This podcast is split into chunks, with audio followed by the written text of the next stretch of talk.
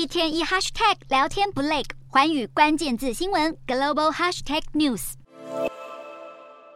全球经济活动在今年第一季展现韧性。国际货币基金 IMF 在最新经济展望报告中，将全球经济成长估值上修到百分之三，较四月的预测高出零点二个百分点，不过还是比去年的百分之三点五还要低。而 IMF 警告，生产力成长低迷和贸易迟滞，代表经济成长可能还会在目前的低点徘徊一段时间。通膨的部分，今年全球通货膨胀有望从去年的百分之八点七下修至百分之六点八，但是各国央行对抗通膨的行动依旧对经济带来压力。即便大升息时代已经步入尾声，但是 IMF 认为全球央行短期内很难走上货币宽松的步伐。至于中国在新冠疫情过后经济复苏未如预期，IMF 也对中国今明两年的经济成长进行预测，分别为百分之五点二和百分之四点五。虽然和四月的数据相同，不过受到当地房产问题拖累，加上国外需求不足，青年失业率过高，IMF 认为中国的经济成长动能明显减弱。另外，美国经济成长预计放缓，欧元区和日本则预估上调。值得警惕的是，IMF 提到战争冲突加剧和气候灾难的冲击，依然对经济活动带来许多变数，因此全球经济成长未来还是有可能面临严峻的下行风险。